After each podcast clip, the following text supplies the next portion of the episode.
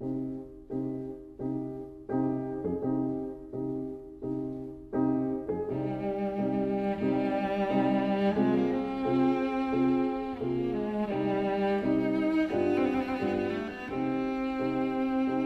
vida breve.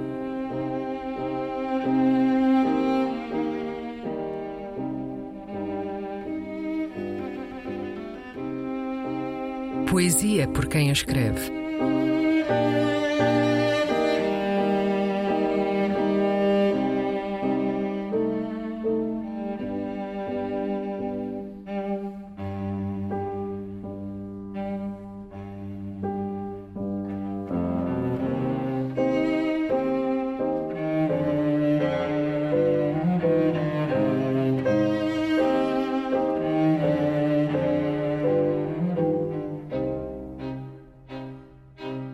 Consolação.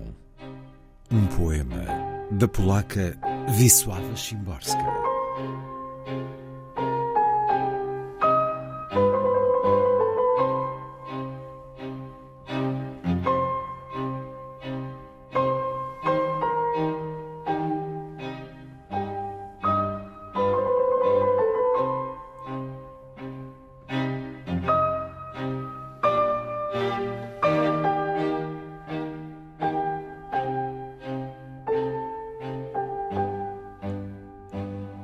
Darwin podobno dla wytchnienia czytywał powieści, ale miał wymagania. Nie mogły kończyć się smutno. Jeśli trafiał na taką, z furią ciskał ją w ogień. Darwin, ao que parece, lia romances para descontrair, mas tinha as suas exigências. Não podiam ter um final triste. Se calhava ler um desses, em fúria o atirava para a lareira. Verdade ou não, estou pronta para acreditar.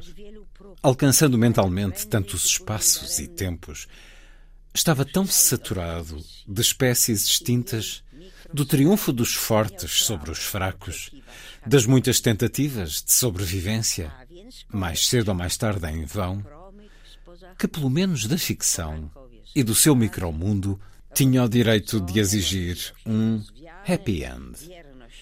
Logo, eram obrigatórios.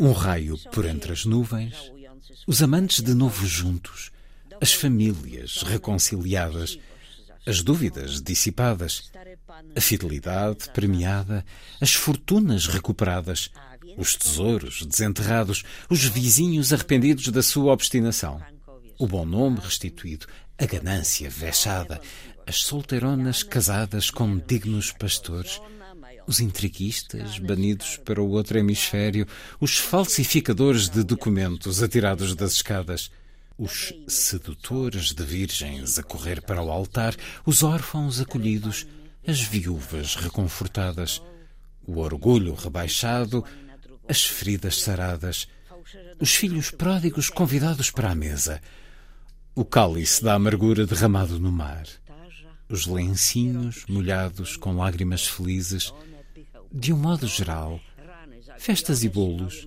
e o canito fido, desaparecido no primeiro capítulo, corre e ladra alegre pela casa no último.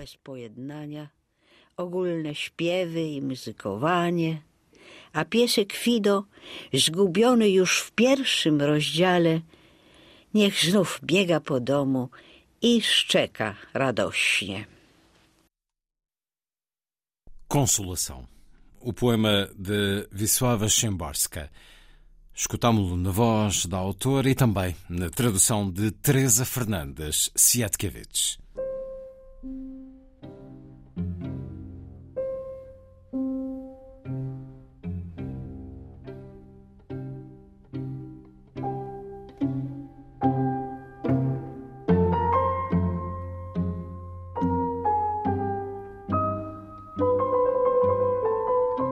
A Vida Breve, um programa de Luís Caetano.